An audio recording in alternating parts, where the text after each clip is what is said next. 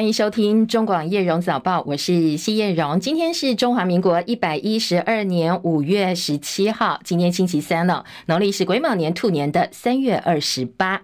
好，星期三的一开始呢，照例还是要来听听看气象局在天气方面有哪些最新的观察跟提醒。线上连线请教的是中央气象局的预报员陈怡秀小姐。今天呃，台湾附近的环境场由偏东南风转为偏南风哦，那感受上会更热一些。那呃，天气形态上呢，除了东半部地区整天不定时有一些局部阵雨之外，其他地区都是以多云到晴的天气为主。中午之后呢，在各地的山区会有一些午后的局部短暂雨哦。那温度方面，清晨夜里各地低温大约二十到二十四度，白天高温预估西半部地区可以来到三十到三十四度，东半部地区高温也有二十八、二十九度左右。特别要提醒哦，在中部跟南部近山区的局部地区，以及台东局部地区的温度可能会更高一些。气象局也针对了台南还有高雄局部地区发布了高温高温讯息哦，可能有极端的三十六度左右高温发生的几率，所以提醒今天外出要多多补充水分，注意防晒哦。以上资料是由中央气象局提供。嗯，谢谢一秀提醒，也提供给大家参考哈。夏天的感觉越来越强烈了，现在蛮炎热的夏天。刚才一秀也特别提醒，在高温的部分，除了高温，还有空气品质啊。天气一热，在外面活动的时间就要尽量减短。一个是避免中暑，另外一个是空气品质不是很好，也提供给大家参考。清晨最新的外电焦点，今年的世界卫生大会周末，五月二十一号到三十号，在日内瓦召开实体会议。台湾曾经在零九年到二零一六年以观察员的身份参加世卫大会，不过从二零一七年开始呢，世界卫生组织 WHO 就以政治因素为由不再邀请我们了。那外界都说，也都认同，应该是因为中国大陆压力的关系，所以我们已经连续六年没有受邀与会，今年到目前为止也没有收到邀请函。美国众议院的外委会今天通过台湾国际团结法案，试图要扭转台湾没有办法参与国际组织的现况。美国众议院外委会今天通过的法案特别强调，联大二七五八号决议只处理中国代表权的问题，不涉及台湾的部分。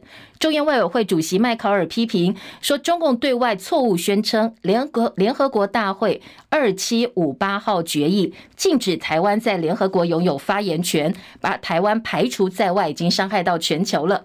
所以，在美国两党支持之下呢，这个法案获得口头表决无异通过，接下来要交给众院的院会审议。根就联大二七五八号决议，承认中华人民共和国是联合国当中。中国唯一的合法代表。不过，今天美国众院挺台的联这个法案当中特别澄清说，这是中国常年扭曲二七五八号决议的意涵，阻碍台湾参与国际组织。不过，实际的决议内容并没有处理台湾以及台湾人民在联合国或任何相关组织的代表权问题。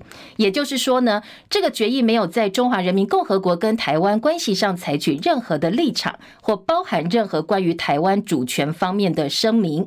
这法案特别强调，美方反对任何在没有台湾人民同意的情况之下，试图要改变台湾地位的倡议。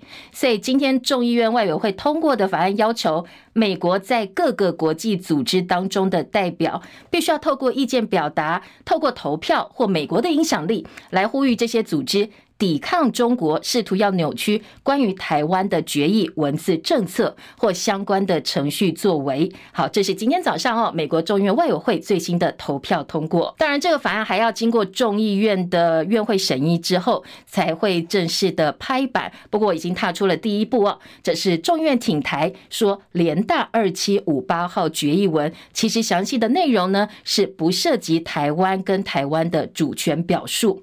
美国国防部长奥斯汀今天表示，美国很快会动用总统提拨授权，提供台湾额外的重大军事援助。齐海伦的报道。美国国防部长奥斯汀在联邦参议院拨款委员会指出，美国很快将动用总统提拨授权，提供台湾重大军事援助。这是去年美国国会的要求，也是美国遵守台湾关系法做出的长期承诺。奥斯汀在国会说明美国对中国战略竞争的听证会上提到了相关进度。路透社报道，奥斯汀对国会议员说，国会去年批准总统拨款权，美国很快将借此提供台湾额外重大安全援助。报道指出，美国国会批准透过总统拨款权向台湾提供多达十亿美元的武器援助，是二零二三预算的一部分。而在这个月初，路透社也曾经引述知情人士说法报道，拜登政府打算比照对乌克兰军援的紧急授权，运送价值五亿美元（大约一百五十四亿台币）的武器援助给台湾。奥斯汀说，美国将尽力维持台湾海峡和平稳定，但他只提到很快会提供，没有说明具体的金额和时间表。根据报道，这将是美国首度对台湾安全援助动用这项总统拨款权。记者戚海伦报道。好，另外 G7 领袖高峰会十九号到二十一号在日本的广岛举行。会后领袖声明，渴望载明台湾海峡和平稳定的重要性。美国官员说，各国领袖到时候会团结一致应对中国大陆。英国前首相特拉斯昨天晚间搭机抵达台湾访问。好，他的访问行程呢是一路预定到二十号离开台湾。昨天外交部长吴钊燮亲自接机。特拉斯在机场表示，现在这个时刻，台湾呢面临前所未有的威胁，他很高兴能够到台湾来。It's been a trip that I've wanted to do for some time. I haven't been able to, because I've been in the UK government, but I'm now. Very pleased to be able to come to this free democracy. But we know that free societies are under threat as they have never been before. And that is why I'm so pleased to be here at the frontier of freedom to work with my friends in the Taiwan authorities as well as the people of Taiwan to see this thriving democracy in action and do all I can to make sure that we're preparing freedom and democracy for the future. 啊，他说很高兴能够到台湾来跟大家见面。他其实很早就想来了，不过以前呢，他是 英国政府的议员，所以没有办法到台湾来访问。很开心在这个关键时刻能够来到民主的台湾。他说，大家都知道台湾是言论自由的社会，不过现在面临前所未有的威胁，在自由前线跟台湾政府跟民众一起努力。他承诺会尽其所能为台湾未来的自由民主做准备。好，其实英国前首相柴契尔夫人在一九九二年、一九九六年也曾经两次到台湾来访问。这一次特拉斯到台湾是睽违二十七年，再有英国前首相访台。对此，中国驻伦敦大使馆的发言人也做了回应，说特拉斯到台湾来访问是一场只会伤害英国的危险政治作秀。好，特拉斯二十号就会离开台湾了。美国公布目前部署的核弹头有一千四百一十九枚。好，他们公布了，也希望俄罗斯能够跟进公布相关的资料。乌克兰首都基辅凌晨被俄罗斯军队猛烈攻击，使用了无人机、巡弋飞弹，甚至还有弹道飞弹。俄罗斯国防部说，集中部署在基辅的美国制爱国者防空系统。乌克兰则是不发表任何的评论。美国方面则透露，他们正在评估损害的情况，这将会决定这一套系统受损之后呢，到底是完全撤回来，还是交给乌克兰人就地修复。乌克兰称击落了俄罗斯发射的所有十八枚飞弹，包括六枚俄方说几乎完全没有办法拦截的超级武器匕首级音速飞弹。俄乌战争也让孟加拉面临美元流动性的问题。孟加拉跟印度决定使用各自货币，接下来不用美元来结算贸易，来进行贸易结算。好，我们的非核家园呢，预定二零二五登场哦。南韩总统尹锡悦上台之后，否定了前总统文在寅的非核家园政策。南韩的新韩卫核电厂三四号机已经正式开工。号称现代史上规模最大的艺术品窃盗案，德国法院今天判处犯罪集团五名成员最高六年三个月有期徒刑。好，跟电影情节差不多。他们在二零一九年从德勒斯登一间博物馆偷走价值大概有上十亿欧元，超过十亿欧元的珠宝。这是十八世纪的珠宝，非常有价值。目前呢，至少还有四十名参与策划窃盗案的嫌犯，现在是被通缉当中的。好，这是二零一九年十一月有小偷闯进德国东部德勒斯登的绿琼珍宝馆。偷了至少三套十八世纪初总价超过十亿欧元的珠宝、钻石啦、红宝石等等。另外有四名被告后来达成认罪协商，同时呢追回了部分的赃物。后来他发现说，哎，这个大型的窃盗案呢是以柏林为大本营的雷默家族成员所组织犯罪。这个家族呢很有名哦，他们跟德国组织犯罪的关系网络密切，关系非常的密切，恶名昭彰。不过现在至少还有四十个人是在逃的，并没有抓到。清晨收盘的美国股市，因为美国债务上限谈判前景不明，加上部分企业财报不是很好，美债殖利率普遍走高，所以美国股市开盘之后涨跌不一，收盘倒是全部收黑。中国大陆四月份经济数据不如预期，经济复苏忧虑加剧，能源股卖压涌现，所以太阳能股现在是普遍走跌的。参众两院通过了推翻太阳能电池板关税豁免法案，但是他们通过的法案遭到美国总统拜登否决了。清晨收盘的美股道琼工业指数跌三百三十六点，跌幅百分之一点零一，收在三万三千零一十二点。纳斯达克指数跌二十二点，收在一万两千三百四十三点。标普百指数跌二十六点，四千一百零九点。费城半导体跌三点，三千零四十八点。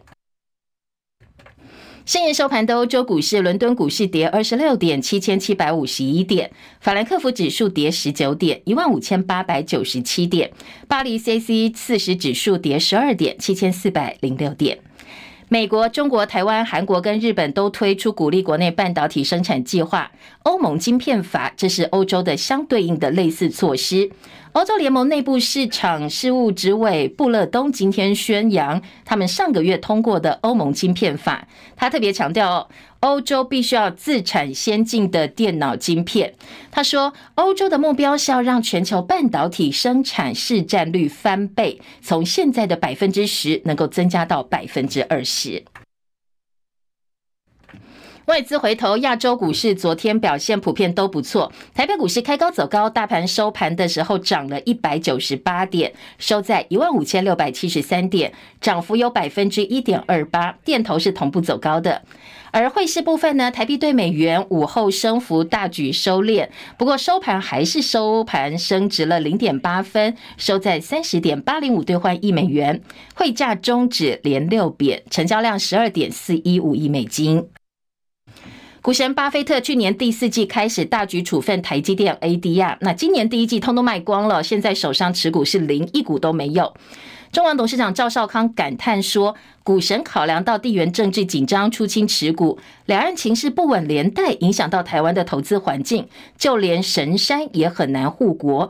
就算是像台积电这么好的公司，也留不住投资者。他痛批这样的政府必须被换掉。”而针对蔡政府积极推动二零二五非核家园政策，和硕董事长童子贤昨天再度出示了台电呢。昨天下午三点五十分，各个机组的即时发电量，他说整体绿能比率是百分之八点九五，他觉得这个数字有点可怜哦。对于政府重压绿能，他认为真的赌太大。对此，经济部回应说，核一、核二燃料棒是拿不出来，这个是关键。不过呢，童子贤不以为然，他说。所谓燃燃料棒拿不出来哦，是不为也，非不能也。而国内的政坛话题，昨天持续聚焦在国民党征召的二零二四总统参选人到底是谁？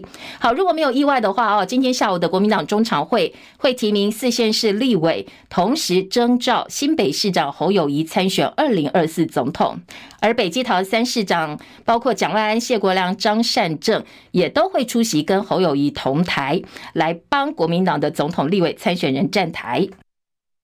鸿海创办人郭台铭前天晚间跟党主席朱立伦会面之后，据说已经知道自己呃被提名的机会渺茫了，所以本来有相当多的造势活动啦、参叙，昨天都临时喊卡。今天联合报的报道说，昨天下午朱立伦跟郭台铭二度会见，二度见面。那在国民党方面，希望争取郭台铭的理解跟支持。全力打造国民党最强团队。那朱立伦的部分呢，并没有对外做说明；郭台铭的部分也没有说。不过今天的媒体都说，因为郭台铭对于呃想要帮国家奉献理想的部分，并没有完全的放弃，所以今天他的动向呢，格外受到瞩目哦。他会不会出席今天下午国民党中常会，表达团结的意愿？这是各方关注的重点。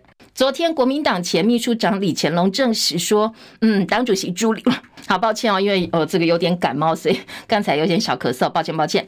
好，再回到今天的新闻焦点部分哦。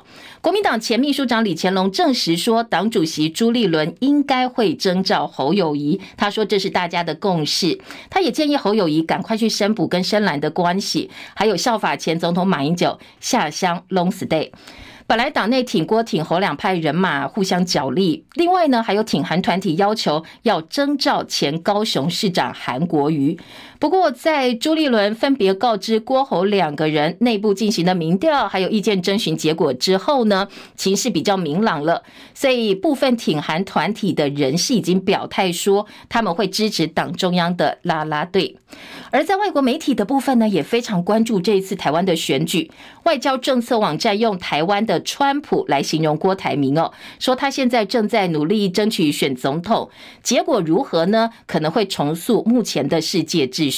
他的标题说台湾川普想跟北京和好，那发表了专文说现在郭台铭希望能够跟中国大陆对话。消除日益增长的军事冲突。不过，相较郭台铭、侯友谊呢，则是一个更温和的人选。好，如果没有意外哦，今天下午国民党中常会应该会正式来征召新北市长侯友宜，代表国民党参选二零二四总统大选。在接下来的整合过程当中，大家关注说，诶，如果朱立伦跟郭台铭两次见面之后，现在郭台铭又把所有的造势活动都取消了，是不是代表朱立伦已经成功劝退郭台铭呢？不过也有媒体人说，你现在看到的叫做风雨前的宁静，其实郭台铭正在酝酿，打算要掀桌。资深媒体人董事，呃，这个中广董事长赵少康昨天也被媒体问到说，接下来有没有可能侯郭配呢？赵少康很笃定说不可能。不可能，哦，我我认为郭台铭不会当侯友宜的副手，侯友宜也不会愿意当郭台铭副手，啊，因为他们现在都有工作，而且都蛮重要的，哦，那与其做副手，还不如把现在的工作做好。因为朱立伦天威难测，大家真没人知道他想些什么了哈。他曾经讲说，他不是只提一个，要提一个团队嘛，所以如果按照这个逻辑去猜测的话，有可能啊，哦，郭台铭也可以当行政院长啊，也可以当立法院长啊，都可以啊，啊，那其实。只要一旦执政了，其实位置很多了，有能力的人都能够发挥所长，这是最重要的。啊，这不是一个人的问题，这是一个团队的问题。好，这是一个团队的问题。接下来，呃，媒体又问赵少康说：“那未来蓝营怎么样整合？有没有机会整合成功呢？”对朱立来讲是是蛮蛮难的了。不过，也许他天纵英明啊，也许他可以摆平这件事情啊。这也是为什么我们很早就讲说早一点决定了啊，因为。投入的越深哈，那反弹就越大嘛哈。特别是就算当事人度量很大，但是支持者哈也会各为其主嘛哈。不管郭侯了哪一个提名，一定有人不提名嘛。那一定要想办法来来这个呃安抚那个没有被提名的了哈，让他觉得输的服气啊。虽然没有提名我，但是是有道理的。为什么不提名我？提名对方有道理的啊。最好大选的时候他也能够加进来助选辅选，这才重要。不要因此就分裂了就不好了。好，另外一个可能性是郭台铭有没有可能跟台湾民众党的党主席柯文哲一起合作呢？柯文哲昨天说，郭台铭已经把自己的路给堵死了，用话堵死。因为呢，先前郭台铭说，如果他没有成功，要支持新北市长侯友谊。柯文哲说啊，这句话听起来好像接下来跟我一点关系都没有了。而柯文哲也批评国民党征召总统参选人的过程。胡搞瞎搞，看不出来征兆的标准到底是什么？今天民众党也要正式提名柯文哲参选二零二四。不要忘记哦，民进党的参选人赖清德则是已经好整以暇，在等待开始他的的竞选活动了。昨天晚间，赖清德是出席由政大学生会跟学生议会主办的“青年与主席有约”的相关座谈会，跟学生座座谈。他说呢，期许大家成为台湾的造浪者。好，这个《造浪者》是一部 Netflix 独播的台湾原创影集，最主要讲的是政坛很激烈的选战风雨欲来，一群文宣幕僚面对各种艰难的选择，经过选情惊涛骇浪的故事哦，跟目前台湾的政坛的呃这个话题呢，其实还蛮搭的，蛮符合。所以很多网友说，哎，赖清德很会哦，用造浪者来拉。近跟年轻人之间的距离。昨天在这一场政大演说当中呢，也有学生呃细数了民进党的学伦争议、排黑条款等等党内派系斗争事件，很担心的问赖清德说：“那你担不担心英系会扯你后腿？”那赖清德笑着说：“哎，你很内行哦。”全场大笑。接下来他也特别强调，其实民进党的特色是派系共治，对内竞争没有错，不过对外倒是团结一致。在选举期间担心英系会只是扯您的后腿，这我感受到你满满的关怀。我只能对事不对人，派系共治，对内竞争，对外团结。好，两岸议题部分呢？昨天赖清德强调，台湾不必再另外宣布独立了。您在当行政院长的时候说过，您是务实的台独主义者。那我想要请问，台独工作者？哦，是，已经是一个主权独立的国家。不必另行宣布台湾独立，务实台独，简单的讲就是主张台湾不属于中华人民共和国的一部分。目前在野党主张的是接受九二共识，这走回过去一中的旧框架，灭于事实，屈从中国。如果可以得到和平，西藏不会这么惨。好，刚才也听到学生关切民进党内的排黑条款。其实呢，赖清德为了角逐大位，除了在党内推台排黑条款之外，在立法院也推动修改选罢法。不过，在党内立委的反应部分呢，还是蛮多人反弹的。而前总统陈水扁也为此出面澄清，到底选罢法排黑条款接下来在民进党的主导之下会怎么走下去？大家都在观察民进党的反黑金到底是玩真的还是玩假的？李仁月的分析报道，民进党主席。赖清德为了角逐二零二四总统大位，除了在党内力推排黑条款之外，行政部门也加速相关修法。立法院内政委员会日前协商选罢法修法草案，不过党内就出现杂音，传出有十位民进党籍立委向立法院长游锡堃陈情，以违宪疑虑的理由，希望争议条文踩刹车。立委许志杰坦言，排黑条款的核心价值大家都支持，但是应该要避免违宪之余。另一方面，高雄市议员陈志忠因为扁案触犯洗钱罪定谳入狱。如果依照选罢法的修法条文，在出狱之后恐怕将终生不得参选公职，惹得前总统陈水扁露面向总统府陈情，也让选罢法修法违反比例原则的问题浮上了台面。赖清德想要跳脱二零二二九合一地方选举惨败，推出大刀阔斧的改革，但是连绿营立委也直言。选罢法的适用范围小到村里长，如果以总统大选的标准来规范，实在太过夸张。言下之意，绿营明代自己有桩脚和支持者有案底在身，如果真的大刀一砍，那么说不定真的将动摇党本。难怪连基层也跳脚。法律设计排黑条款固然有崇高的理想性，但是限制人民，包括了更生人的参政权，本来就有比例原则的争议。更何况九合一选前牵扯出的治安和黑金疑云。很大程度是属于政治人物政商关系背后的藕断丝连以及影响力。要规范政治人物的背景和行为有灰色地带。又例如刑法的多种罪名，究竟哪些要列入排黑？就法律而言，本身就有一连串争议。赖清德从政以来，正义感以及道德高度就是他的招牌形象之一。面对二零二二选举惨败之后的大选布局，更是急思建立大破大立的形象。不过，第一波推出学伦机制，要求立委提名参选人签署学位论文声明书，已经引发党内反应。如果不以最高学历来登记，那么岂不是此地无银三百两？紧接着处理台南市正副议长贿选案，又被质疑雷声大雨点小。如今排黑条款又因为挑战党内各个派系的利益，连最支持赖清德的新潮流也反弹。赖清德方面虽然强调他的态度不变，仍旧希望加强排黑的行政院版选罢法修法草案通过。不过，既有违宪和比例原则的争议在先，又有绿营内部的反弹在后，赖清德不会不知道个中的美感。而这面高高举起的道德大旗，究竟是轻轻放下，还是真的能够号令党内，将可以检视赖清德的反黑金意志到底是不是玩假的。中广记者李仁月在台北报道。嗯，今天的体育焦点呢？NBA 季后赛进入了分区决赛哦，东西区决赛从今天起正式开打。今天早上台湾时间八点半钟，西区的湖人队金块率先登场，而明天早上八点钟，则是热火对上塞尔提克。除此之外呢，今天早上 NBA 还有新人选秀会的乐透抽签，要决定今年选到法国独角兽韦班亚马的球队，各队都派出了代表，希望大家来比手气、比运气哦，希望能够选中这个法国的独角兽。好，内容当然锁定中网频道，我们会有最及时的报道哦。中广早报新闻。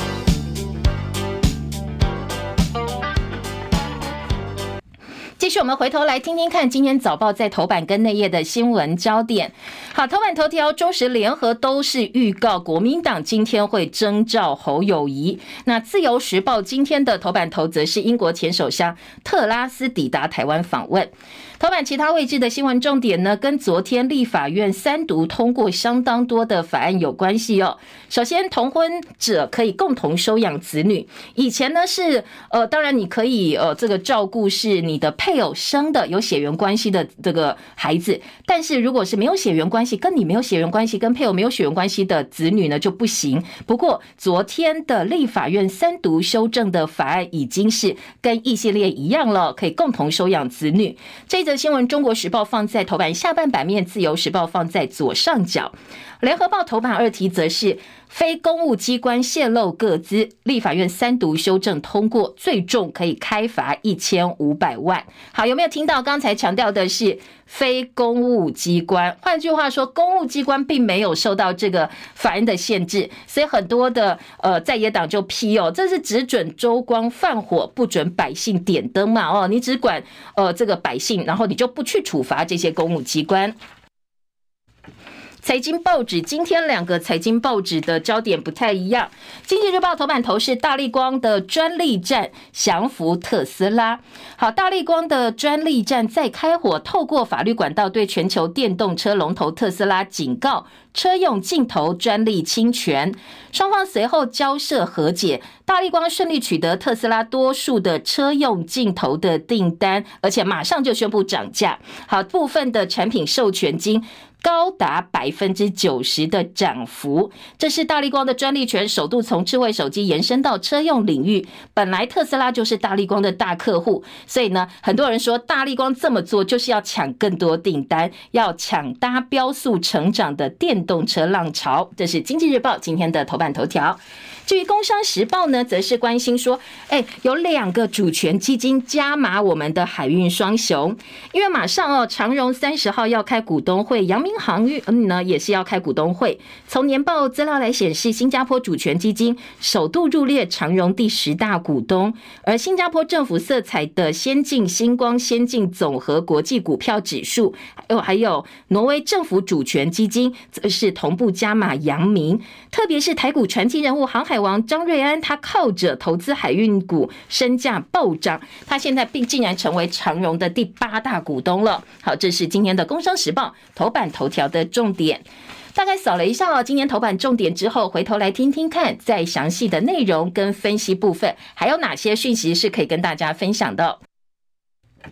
今天《联合报》头版头条说，国民党今天要征召侯友谊，挺郭活动停。朱郭昨天二会，侯友宜将谈获中华民国团结胜选，护中华民国团结胜选。好，今天联合报头版头条呢，就是国民党中央巨幅的这个中华民国国旗对着旁边的照片呢，就是侯友宜了。好，联合报的版面安排，中国时报头版头条说，挑战二零二四，国民党确定征召侯友宜。今天大标题都说就是侯友宜了。侯友谊说：“全力以赴，同心齐力，团结共好，成为稳定台湾的力量。”两个报纸头版的大标。在小标的内容部分呢，今天中时说。挺郭派称会全力支持党征召人选，不过呢，昨天的气氛有一点诡异。本来早上有一个挺郭记者会，然后中午还有参叙，还有挺郭挺韩人士把国民党中央外面的路权，昨天今天都已经申请好了。不过哎，突然之间哦，好像抵定之后呢，这些所谓挺郭的活动通通喊停了。而今天的《中国时报》另外还有侯友谊的说法哦，说侯友谊表示他会尊重党的节奏跟规划，接受一切挑战。今天中时的头版图文则说主帅底定，现在蓝营备战二零二四。联合报今天的头版标题呢，以及内容说。今天的重头戏是要看郭台铭的反应。郭台铭是否出席中常会备受关注，他已经已经知道自己征召机会渺茫了。而在侯友谊的部分呢，今天一旦被提名之后，他会发表简短谈话，表达强烈胜选的企图心。过去一直处于被动状态的侯友谊，今天会首度非常明确的表达他笃定参选的意愿。谈话内容围绕人民团结台湾跟中华民国。侯友谊也会说，他参选就是要赢哦，就是要胜选。被征召就是要守护台湾，守护中华民国，一定会团结胜选。呃，他身边的人士也说，都已经情势气氛走到这里了。侯友宜当然不能够只说厚厚做代志，可能还要有更明确的表态才行。联合报也说，好，今天国民党提提名之后呢，挺郭人士说。本来哦，郭台铭自己是非常有信心会被征召的。昨天我们七点新闻也听到了，呃，他跟柯文哲说他八成会被征召。那其他呢，自己对外表示说，哎，我百分之九十九点九九九九九哦，这比例是相当高。所以大家都怀疑他到底是太天真了，还是说，哎，这其实只是哦想要力挽狂澜的一种说法。今天联合报在头版当中说，其实他还没想好下一步，因为本来都觉得自己会被征召，现在知道自己不会被征召之后，他仍然在朱立伦跟支持他的政界朋友面前畅谈两岸关系跟国际关系，感觉就是不想要放弃，因为对国家还有很多抱负没有完成。而薛明智呢，被认为是这段时间一直在帮呃郭台铭安排很多参叙哦。那在他昨天最新的说法是说，侯友谊是他的好朋友，任何人出来他都会支持。被问到如果没有提名郭台铭，他说呢，当然有点惋惜啦，不过是非常优秀的。而昨天中午受邀到郭台铭家中参叙的彰化县议会的议长谢典林，他说如果征召侯友宜，他会全力支持。不过他也特别强调说。对征召结果，朱立伦你要负最后成败，党中央要负最大责任。如果最后哎真的是呃这个把大好的情势呢给破坏掉了，或者是没有整合成功，恐怕这账都要算在朱立伦的头上。而今天在内页新闻联呃《中国时报》三版给侯友谊大大的标题说整合启动，侯友谊说他相信大家会心连心走在一起。昨天到泸州视察的时候，很多民众就已经对他高喊总统好。而今天晚间会参加义警消民防参会，要开始选举行程了。蓝营立委分析最强母鸡能够获得中间选民更多的信任，新北胜选造浪者们随时可以归队。好，讲的就是之前他的竞选办公室啦，随时都可以重组起来。台湾民意基金会最新民调，侯友谊的支持度。领先百分之六点八。好，最新民调蓝绿白撒卡都的情况之下，其实领先者都是民进党的赖清德，跟国民党新北市长侯友谊拉开八点二个百分点的差距。不过，如果是赖清德对上红海创办人郭台铭的话，赖清德就可以赢十五个百分点。换句话说呢，侯友谊跟郭台铭在相同对手的情况之下，双方支持度差了六六点八个百分点。所以今天的《中国时报》说。最后，侯友谊出现，并不让人感到意外。当然，这是中时的报道哦。另外呢，在呃联合报跟自由时报的报道部分，我们也来听听看哦。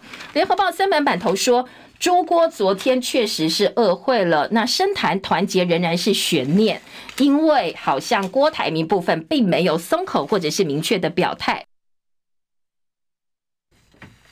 中常会本来今天希望是，嗯，把最强战队团结拼胜选的画面能够展现出来给这个支持者看。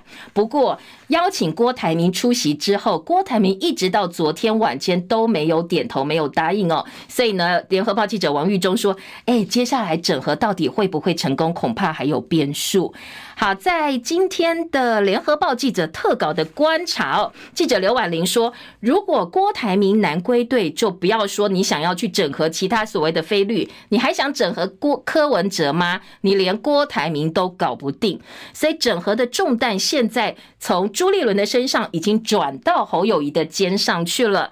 刘婉玲说。郭台铭真的会实践他过去所说全力支持侯友谊吗？还是会再度让支持者失望？国民党有没有办法整合成功，下架民进党？郭台铭比民众党总统参选人柯文哲其实更加的关键，团结整合不只是国民党挑战，当然对郭台铭来讲也是哦。所以呢，呃，他自己说过的话，他要怎么样？如果说不打算团结的话哦，要怎么样找一个下台阶，或能够说服支持者、说服不支持者，这恐怕对郭台铭来讲都是相当重要的一件事。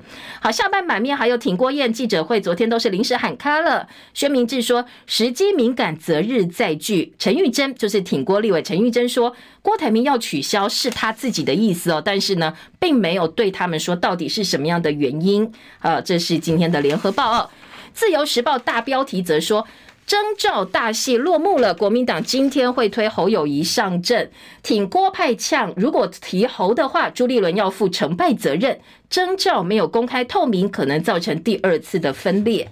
郭跟挺郭都被批是罪人，是否党受益？好，自由时报就比较在撩哦，说现在国民党内还没有搞定，你看看挺郭派都去呛哦，说朱立伦你要负成败责任，而且呢，呃，先前呢挺侯派的中常委出来说，如果不团结，郭台铭就是罪人，所以今天自由时报整个呃气氛呢跟文字上都说啊，那这出来这样讲是不是党受益？他出来做这样一个宣布或者一个表态呢？征兆秀的主角跟配角，自由的记者特稿说。郭台铭是精明的商人，不过他跨入政治圈，在打滚多年的政棍面前，显得他只有幼儿园的程度。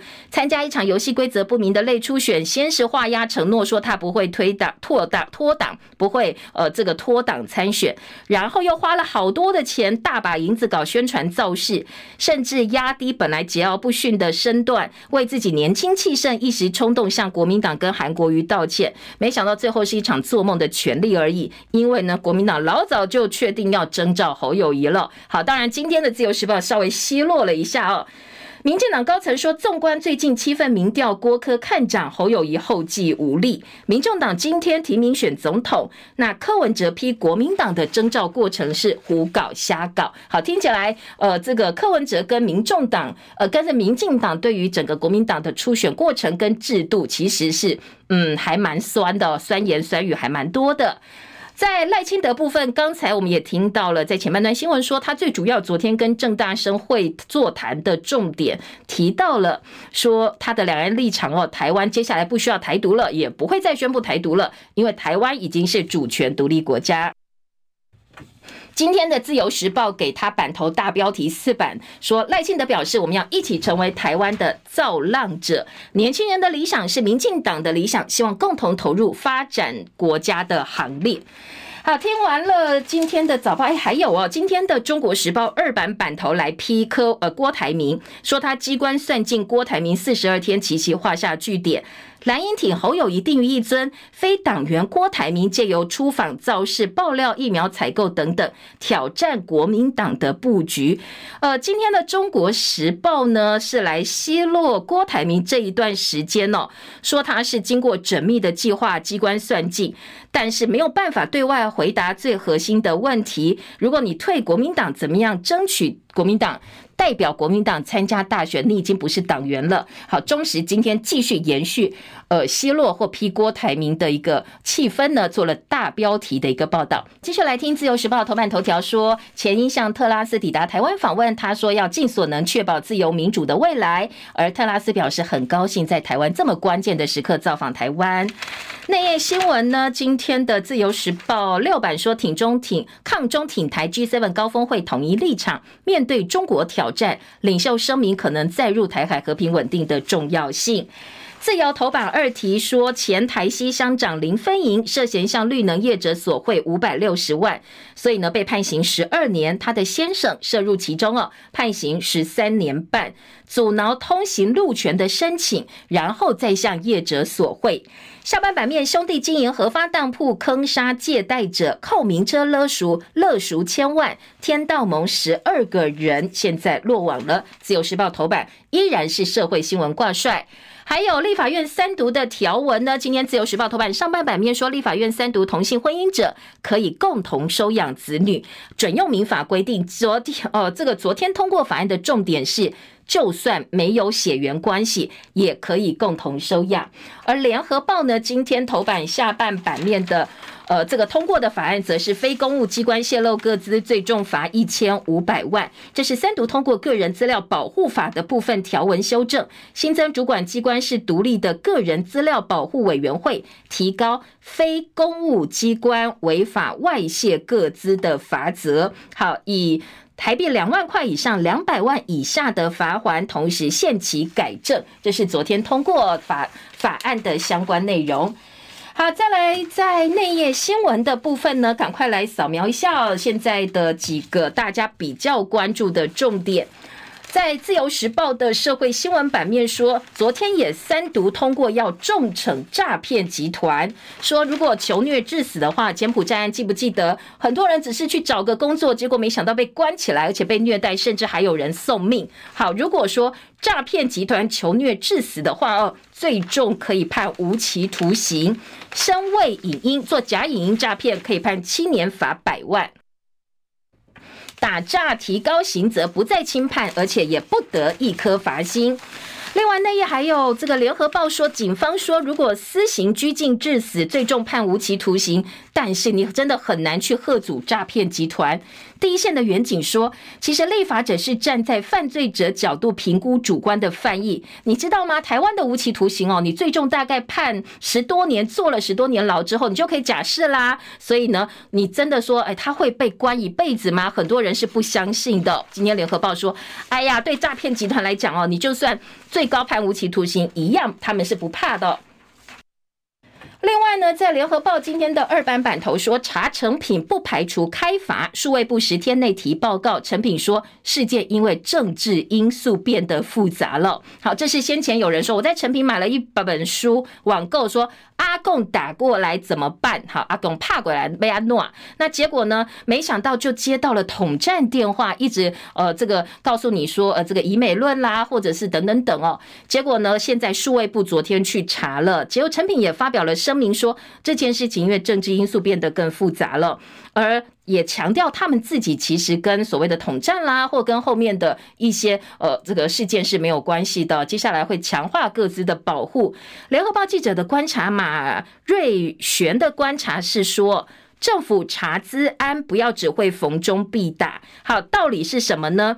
说其实哦，在成品线上买过书的人很多，多少都接过诈骗电话。以前根本没人管，但是现在一个读者买了一本书，阿共打过来怎么办？诶，开始数位部也动了，行政院也讲话了，大家通通跑出来了。为什么呢？因为阿共打过来怎么办？真的打过来了。说这件事情，你就是碰到中国大陆，碰到中共，整个政府就挑起来了。今天。联合报说啊，查资安真的很重要，你要查也很好，但是千万不要只有逢中必打，逢中必反，只有碰到老公才吊起来哦。这件事情必须要一视同仁，加以关心才行。嗯，再来，大家看病要变贵了哦。今天的《中国时报》跟《自由时报》都是版头大标，中时是五版，自由是二版。药品急诊部分负担制呢，七月就要正式上路。大概八百四十五万人会受到影响。若是到医学中心急诊收五百五十块，其他就医维持现状。那在呃《中国时报》的报道说，大医院挂急诊收七百五十块，希望能够尽量减少不必要的医疗。不过，也有部分的媒体形容说，因为现在各大医院挂号费大概一百到一百五，如果七月一号新制上路之后，你直接跑到大医院，不是经过转诊的话。挂号费再加上部分的负担，一次就要花上千块哦，所以其实还蛮贵的。那区域部分药费天花板从两百块调高到三百块，地区医院跟诊所是不变的，急诊是用医院的层级来收费，医学中心七百五，区域医院四百块，地区医院跟诊所还是一样一百五十块哦，提供给大家参考。好，还有最后要大家把口罩脱下来之后呢，今天的联合报六版生活霸标说，新冠肺炎的第四波疫情来了。中重症比上周增加百分之三十三，这是因为大家都把口罩脱下来的关系。流感急诊上周也破六万人，新冠可能会一路烧到六月底。好，这个疫情的部分呢，今天早报有特别提醒，流感也要特别注意哦，因为可能接下来流感疫情并不会在短期之内消失。那管沙滩车，南澳神秘沙滩变成禁地，行政院现在呢说可以开放合法区的经营，交通部指引六月份正式上路。农委会升格农业部，今天早报做了好大篇幅哦，联合报的四版、中时的四版、自由的十一版。联合报说，呃，农委会升格农业部，换汤不换药。蓝营立委说，就算你升格农业部，我们现在怕的是我要蛋还是没有蛋，我这个莱猪蛋荒影响。始终呢，问题没有解决，就是多了一个部长而已。啊，另外呢，环保署也升格环境部，所以呢，外界质疑说，通过的各部会组织法升格就是组改大赢家，根本就是原地升官而已哦。特别是呃，农委会的部分呢，其实引起相当多的批评。说政府应该要瘦身，但是我们没有瘦身哦，反而是越来越多单位现在是大脑肥大症，跟过去组改方向背道而驰，权力没有下放，肃贪更难，中央集权更盛。因为呢，在农委会升格农业部之后，现行编制四千七百七十人要增加到五千三百人，好，人变多了，花费变多了，但是呢，以后这个呃高丽菜啦、蛋啦，或者是种种的问题，是不是能够解决？大家是一个打大问号的。记者关观察说，这是因人设事，组改反而伤了我们的竞争力。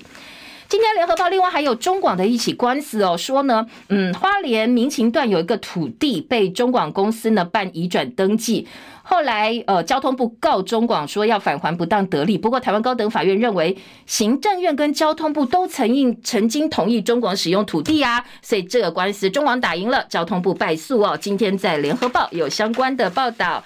童子贤昨天也说，台湾要发展护国群山，不能够当偏食的小孩。我们整个能源政策真的要有黄金比例才行哦。他说，如果呃这个我的半导体通通要有风才有电，没有风就停下来，我晶圆通通报废了，通通没有用了。好，提供给大家做参考。